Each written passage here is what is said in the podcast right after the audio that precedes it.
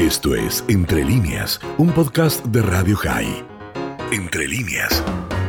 Pero hay algunas historias de Felipe y su familia que lo vinculan directamente con el pueblo judío y en particular con Grecia, y no son tan conocidas. Bueno, la tuvimos con nosotros el viernes hablándonos de Grecia y la volvemos a tener hoy, pero para hablarnos específicamente del vínculo entre el príncipe Felipe y Grecia, incluso sabiendo que también en Grecia se realizaron ceremonias y que dentro de lo que fue la ceremonia de este sepelio habían muchos elementos que recordaban la historia familiar de Grecia. Por eso vamos a ir al encuentro de Ángela María Arbeláez, que tiene nuevamente la gentileza de estar con nosotros. Ángela, ¿cómo estás? Buen día. Muy buenas tardes, muy buenos días. Eh, efectivamente, como ustedes lo mencionaron, eh, la relación directa que tuvo siempre el príncipe Felipe eh, o duque de, de Inglaterra con Grecia fue directa. recordemos que el mismo día que se llevaron a cabo las exequias de él en Inglaterra, se llevaban a cabo un trisagio en su patria chica, en la iglesia de San Espiridón, en la bellísima isla de Corfú. Esta ceremonia religiosa fue organizada por el Consulado del Reino Unido en la isla de Corfú, quienes realizaron en la memoria de Felipe esta ceremonia con el fin de honrar su memoria y de que las autoridades, ciudadanos y gente que tuvo alguna relación con la familia real eh, pudieran darle su último adiós. Eh, la ceremonia fue realmente importante, fue destacada en la prensa local, nacional, fue oficiada por el metropolitano de Corfú, Paxos, Diapontia, eh, Sanitarios. Eh, las autoridades de la isla de Corfú, como se esperaba, se hicieron presentes, así como muchos ciudadanos que son pro eh, de la familia real, pues que ya no existe realmente como tal en Grecia, estuvieron representados además por el alcalde, autoridades civiles, religiosas, así como el arzobispo católico de Corfú. Eh, recordemos que Felipe es un hijo ilustre de la isla de Corfú. Él nació el 21 de junio de 1921 en lo que hoy es un magnífico edificio que funcionará como museo confiscado a la familia real y conocido como el Palacio de Monrepó. Felipe desafortunadamente vivió unos pocos meses, poco tiempo en esta nación, diríamos que los primeros 18 meses de su vida, porque después tuvieron que salir pues apurados de, Grecia para poder salvar sus vidas. Sin embargo, a pesar de esto, Felipe, así como toda la familia real, eh, mantuvieron y mantienen sus vínculos activos con Grecia y su amor por su segunda patria, digámoslo así, lo acompañó hasta su muerte. Eh, yo creo que todos ustedes pudieron ver que durante las ceremonias fúnebres eh, una de las cosas que se destacó fue la bandera que abrazó su féretro y sobre el cual vemos uno de los símbolos más importantes que fue la bandera de Grecia que existió hasta la reforma de ella, el bicolor azul y blanco con la cruz símbolo de la religión ortodoxa en Grecia. Eso realmente despertó muchísimo, muchísima emoción y críticas en, en, toda la población grecia porque recordemos que el pasado de la una parte de la familia real que tuvieron desafortunadamente con la con las fuerzas nazis en Alemania, pero bueno, no, no quisiera que no nos eh, hiciéramos énfasis en esto.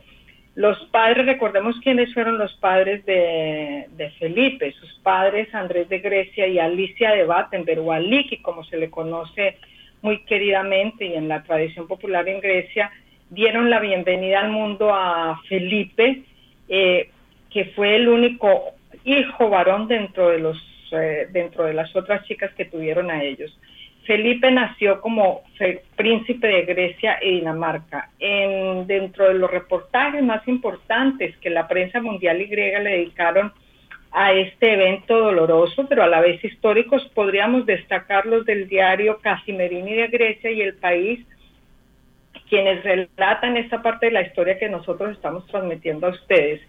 Su madre, Aliki, que es un hecho muy importante y completamente relacionado con la historia de las comunidades judías de Grecia, fue declarada justa entre las naciones por el Museo del Holocausto de Yad Vashem.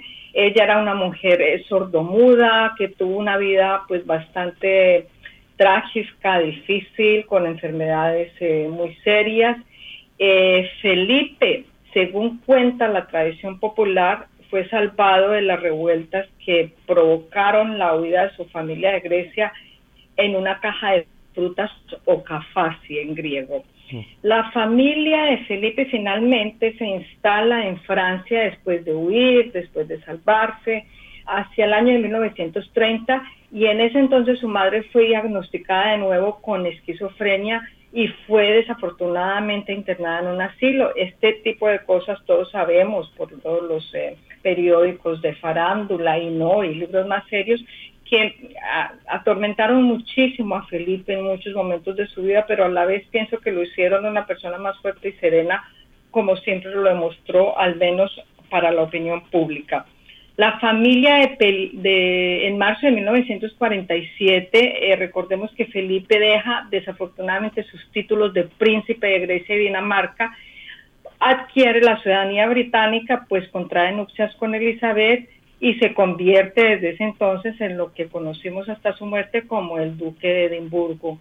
El príncipe Felipe durante la Segunda Guerra, Mundial, mientras su madre continuaba en su amada Grecia, ocupada ya desafortunadamente por la Alemania nazi, quien ponía en práctica en esa época ya la solución final que llevaría desafortunadamente a la deportación y aniquilación del casi 90% de los griegos judíos.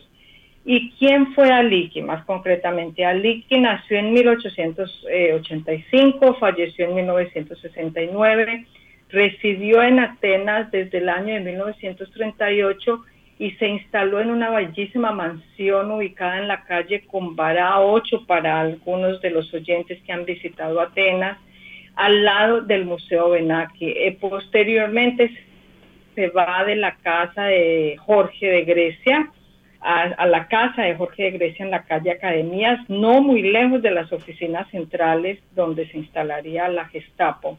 En plena ocupación alemana ya se dedicó, desafió prácticamente a las fuerzas de la Gestapo, las fuerzas nazis, se dedicó a ayudar a los menos afortunados, a dar comidas, a acudir en, favor de las eh, instituciones de acción social que estaban pues tratando de ayudar en un momento tan difícil para la historia griega. En septiembre de 1943, eh, la familia de Jaimaki Cohen, una destacada miembro, una destacada familia de empresarios, propietarios de finca raíz de la ciudad de Salónica, elegido miembro del Parlamento griego y obviamente muy amigos con muchos vínculos con la familia real, encontraron refugio en el hogar de la madre de Felipe. Hay versiones que dicen que fue él quien le pidió ayuda a Liki, hay otras que dicen que fue directamente a Liki quien acudió sabiendo que ellos existían y les dijo que por qué no venían a esconderse a la casa.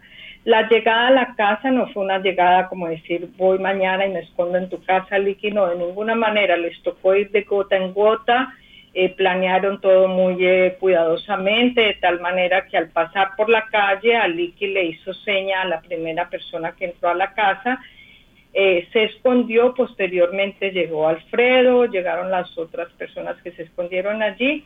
Y desde 1943, por afortunadamente un año, esta familia se escondió en esta casa hasta que pudieron salir en el momento que Atenas fue liberada de las fuerzas nazis. nazis. Aliki, como muchos más, como la gran mayoría, yo diría, de los justos entre las naciones, eh, al menos los de origen griego, guardó este secreto hasta su muerte.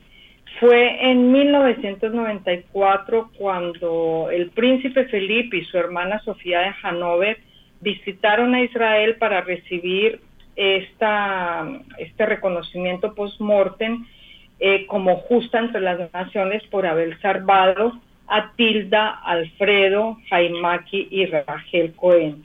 Es muy importante enfatizar acá que, que no se salvaron únicamente cuatro personas, no, porque si el resto de la familia que pudo huir de varias maneras fuera de Grecia, fuera de, de las garras de los nazis, no se hubieran salvado, no hubieran podido huir, eh, ellos no se hubieran podido ir tranquilos a su escondite si no supieran que la otra parte de la familia que quedó en Atenas estaba sana y salvo, eh, guardada por la, princesa Alicia. Eh, muy cerca de la mansión, recordemos, es bueno que, que ustedes lo sepan, eran las oficinas de la Gestapo, estaban llenas de afiches por todas partes colgados, pidiendo, ofreciendo recompensas, eh, repitiendo de que si usted esconde a una persona judía, ya saben qué les va a pasar. Sin embargo, a pesar de eso, Aliki siguió, le mintió a los miembros de su servicio, de su casa, les dijo que eran eh, una niñera, que habían llegado a Inglaterra. Se dice inclusive que miembros de la Gestapo en una de sus eh, visitas, revisiones, inspecciones que realizaban a las casas, entraron en varias oportunidades y la interrogaron y ella pues en, en este caso le sirvió el ser sordomuda, enfatizó su deficiencia física y logró embaucarlos y, y, y, salvar de esta manera la vida de esta familia. Eh, recordemos además que la tumba de Aliki se encuentra ubicada en el monasterio de Santa Magdalena, es un monasterio ruso que está ubicado en el Monte de los Olivos en Jerusalén, en Israel. Eh, allí está enterrada, fue su último deseo que se llevó a cabo después de ser enterrada en, en Inglaterra. Eh, fue trasladado su cuerpo allá. Eh, miembros de la familia real, sus nietos han visitado en varias oportunidades esta tumba. Eh, ¿Cuál fue el final de Aliki? Aliki se trasladó por varias viviendas, varias casas en la ciudad de Atenas.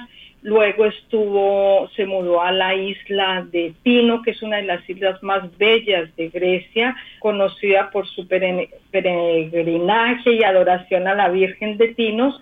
Allí intentó establecer un monasterio, desafortunadamente no pudo llevar a cabo este, este deseo, sin embargo, siguió vistiendo hábitos religiosos hasta su muerte, viajó por todo el mundo para recaudar fondos para organizaciones benéficas y finalmente después del golpe de Estado del 21 de abril, su hijo Felipe le pidió que se mudara a Buckingham.